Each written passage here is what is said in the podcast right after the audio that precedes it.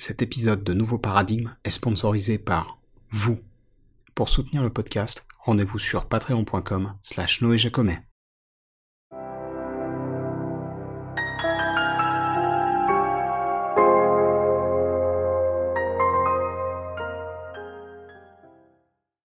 Salut à toutes et à tous, je m'appelle Noé Jacomet, vous écoutez Nouveau Paradigme, le podcast qui explore les problèmes et les courants de pensée qui parcourent notre société, sans tabou et sans préjugés. Alors le sujet d'aujourd'hui est particulièrement important pour moi parce que c'est une chose à laquelle j'ai été euh, confronté récemment. J'ai un proche qui questionne euh, dans une certaine mesure notre relation, qui pour l'instant n'a pas envie qu'on se voit. C'est un ami de longue date, et on a eu des divergences d'opinion relativement importantes qui nous ont pas mal éloignés l'un de l'autre. Et donc ça m'a fait réfléchir, d'abord à la nature de l'amitié, et de la colère aussi, et puis euh, évidemment au thème principal de l'épisode d'aujourd'hui, qui va donc traiter du pardon.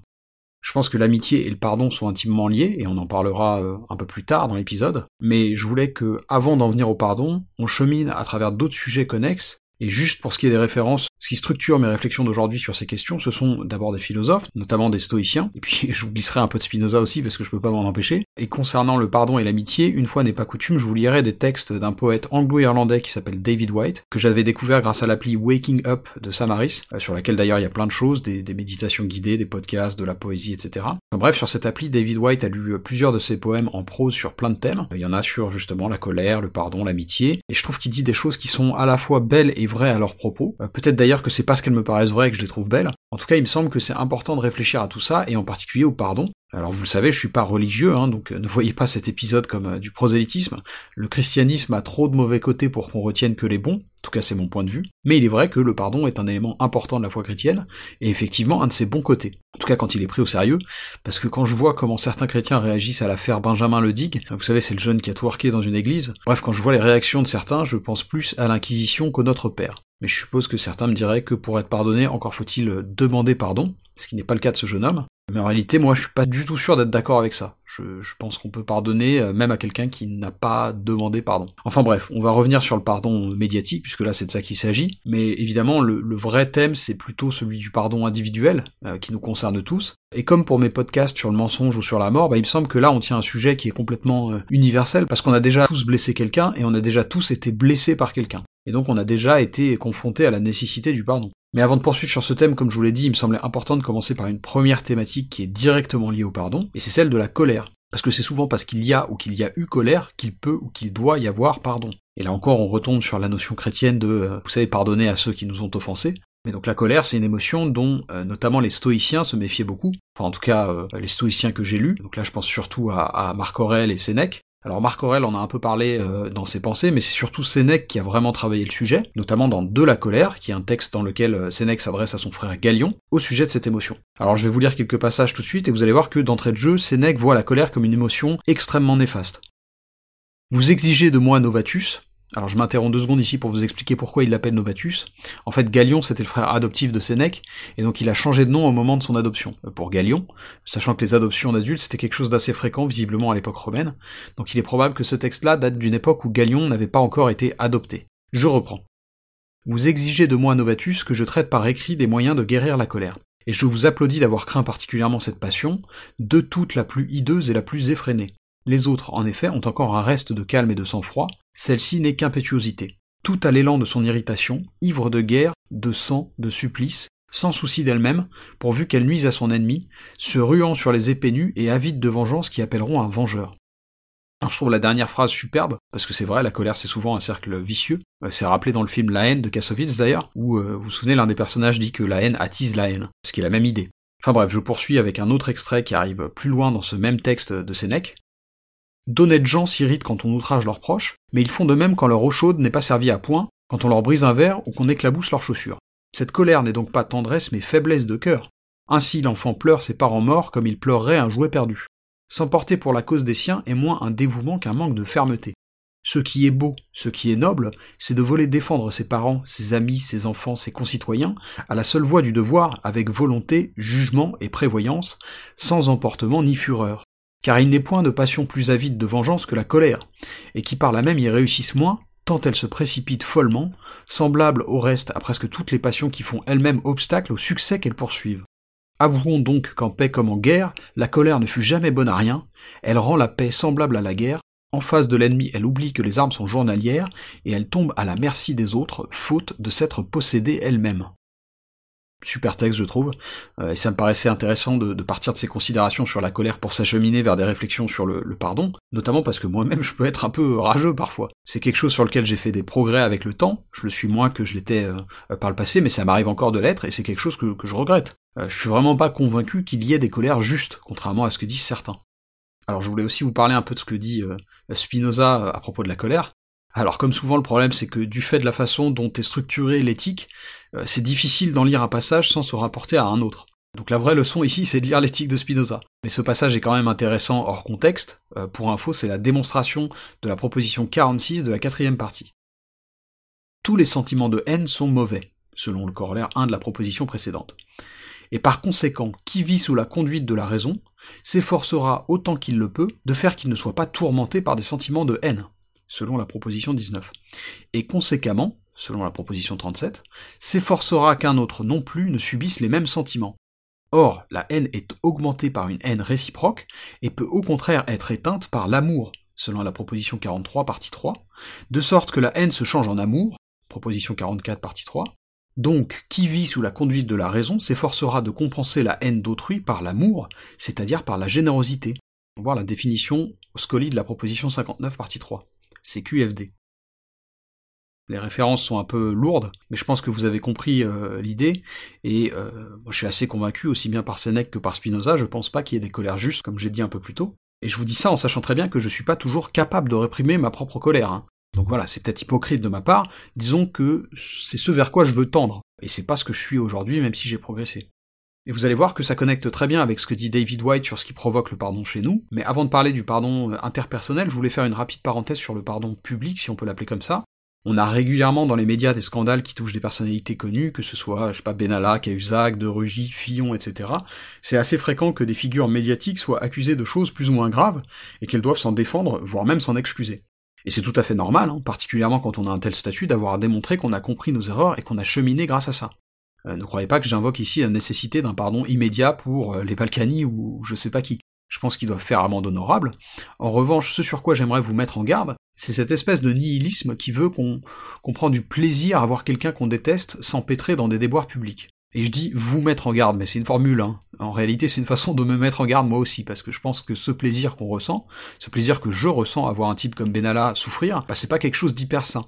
Enfin bref, là où je veux en venir par rapport au pardon, c'est qu'il me semble qu'on a du mal à le donner collectivement, et que pourtant il faut bien, pour les personnalités médiatiques, en tout cas pour celles qui sont capables de se repentir sincèrement, il faut bien qu'il y ait pour elles une voie vers la rédemption, un chemin vers un véritable pardon, une véritable absolution publique. Enfin voilà, quelques réflexions à méditer, comme souvent j'ai pas la réponse d'ailleurs, mais voilà, ça, ça, me questionnait, et comme c'était en lien avec le sujet, je voulais en parler brièvement. Et donc pour poursuivre sur la thématique du pardon, je voulais parler de son aspect plus personnel, celui auquel on est confronté euh, euh, régulièrement avec nos proches.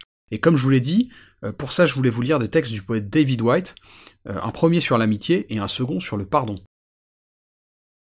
L'amitié est un miroir de la présence et un témoignage du pardon. L'amitié nous aide non seulement à nous voir à travers les yeux d'un autre, mais ne peut être maintenu au fil des ans qu'avec quelqu'un qui nous a pardonné à plusieurs reprises nos offenses, tout comme nous devons trouver en nous-mêmes le courage de lui pardonner à notre tour. Un ami connaît nos difficultés et notre part d'ombre, il est témoin de notre vulnérabilité plus que de nos triomphes, et reste à portée de vue, même quand nous avons l'étrange impression de n'avoir pas besoin de lui. L'essence d'une amitié véritable est une bénédiction précisément parce que sa forme élémentaire est redécouverte encore et encore à travers l'empathie et la miséricorde. Toutes les amitiés, quelle que soit leur durée, sont basées sur une forme de pardon mutuel et durable. Sans tolérance et sans merci, toutes les amitiés meurent. Sans tolérance et sans merci, toutes les amitiés meurent. Au fil des années, une amitié intime révélera toujours l'ombre chez l'autre, autant que chez nous-mêmes. Et pour rester amis, il nous faut connaître l'autre et ses difficultés, voire même ses vices, et choisir d'encourager le meilleur en lui. Non pas par la critique, mais par l'exhortation de ses meilleurs côtés, la part créatrice de son incarnation, décourageant ainsi subtilement ce qui le rend plus petit, moins généreux, moins lui-même. La dynamique de l'amitié est presque toujours sous-estimée en tant que force directrice d'une vie humaine.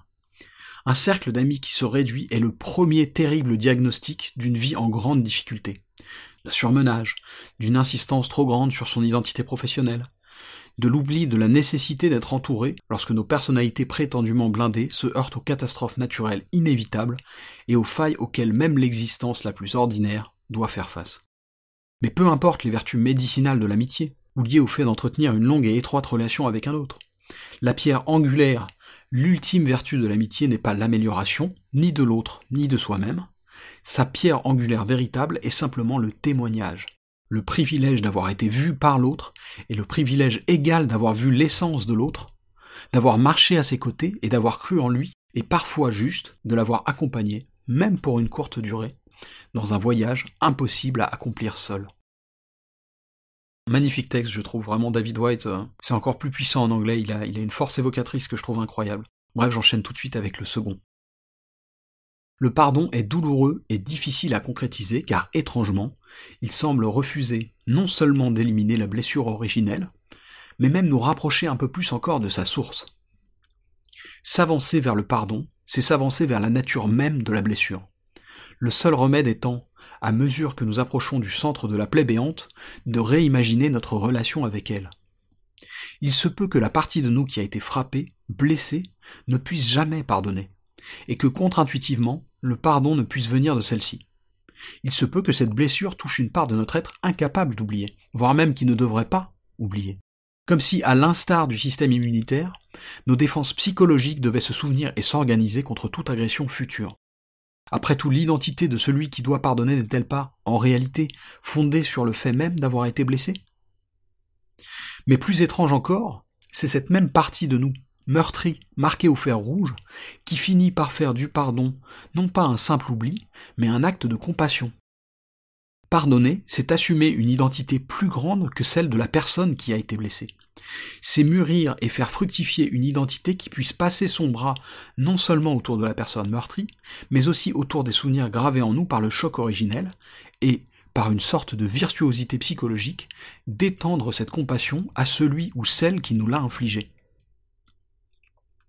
Le pardon est un talent, une façon de préserver la clarté, la santé mentale et la générosité dans la vie de quelqu'un, une brillante manière de façonner notre esprit vers l'avenir que nous désirons pour nous-mêmes.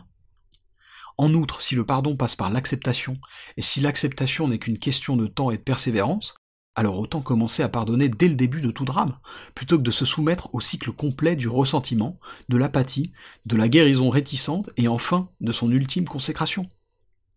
Pardonner, c'est se placer dans un champ d'expérience gravitationnelle plus grand que celui qui semble nous avoir blessés en premier lieu. Pardonner, c'est se réimaginer à la lumière d'une maturité nouvelle, à la lumière d'une identité nouvelle, et se laisser submerger par une histoire plus grande que celle qui nous a d'abord blessés et laissés démunis. Lorsque la mort approche, le désir d'être pardonné est d'ailleurs le souhait principal de presque chaque être humain. En refusant d'attendre, en étendant maintenant notre pardon aux autres, nous entamons le long voyage qui nous amènera à devenir la personne qui sera assez grande, assez apte et assez généreuse pour recevoir, à la toute fin, cette absolution pour elle-même. Là encore, très beau texte, très touchant, je trouve. Euh, les deux sont extraits des, consolations de David White. J'espère que ça vous a plu.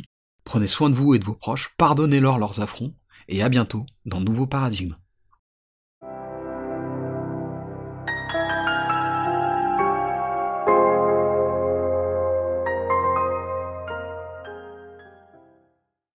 Si ce podcast vous paraît utile ou intéressant, il y a plusieurs façons de le soutenir. Vous pouvez le recommander ou le suivre sur Apple et Google Podcasts, Deezer, Spotify, YouTube, etc. Vous pouvez le partager à vos amis et vos proches sur les réseaux sociaux, ou même en parler sur votre propre blog ou dans votre propre podcast. Enfin, comme indiqué en début d'épisode, vous pouvez financer Nouveau Paradigme directement en vous rendant sur patreon.com slash noéjacomet. Et quel que soit le soutien que vous m'apportez, merci, c'est vraiment grâce à vous que ce podcast peut continuer à exister et se pérenniser.